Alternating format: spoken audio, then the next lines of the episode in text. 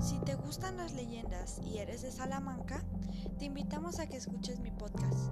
Aquí vamos a leer las leyendas más conocidas de Salamanca y entrevistaremos a una persona que ha vivido esta leyenda.